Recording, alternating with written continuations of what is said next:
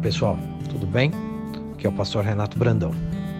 Quero falar com você hoje sobre um Deus que não é mudo, um Deus que fala, um Deus que tem voz, um Deus que tem é, personalidade e vontade. A partir da voz de Deus, o Deus que eu sirvo, que você serve, os decretos dele foram emitidos e criaram coisas. Foi assim desde o princípio do mundo e continua sendo hoje na minha vida e na sua vida.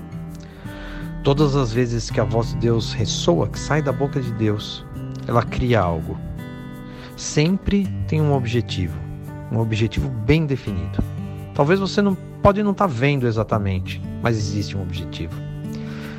Espero que nesse exato momento que você está ouvindo essa mensagem, Deus esteja falando com você. Né? É tão importante ouvir a voz de Deus. E nós sempre damos ouvidos àqueles com quem temos intimidade. Busca ter mais intimidade com Deus e Deus vai falar mais com você.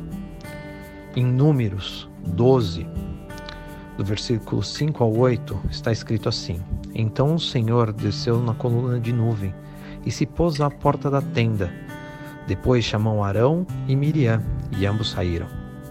E disse: Ouvi agora as minhas palavras.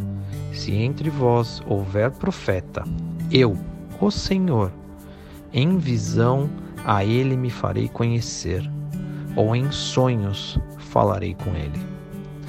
Não é assim com o meu servo Moisés, que é fiel em toda a minha casa. Boca a boca falo com ele, claramente e não por enigmas pois ele vê a semelhança do Senhor. Que, pois, não tivesses temor de falar contra o meu servo, contra Moisés?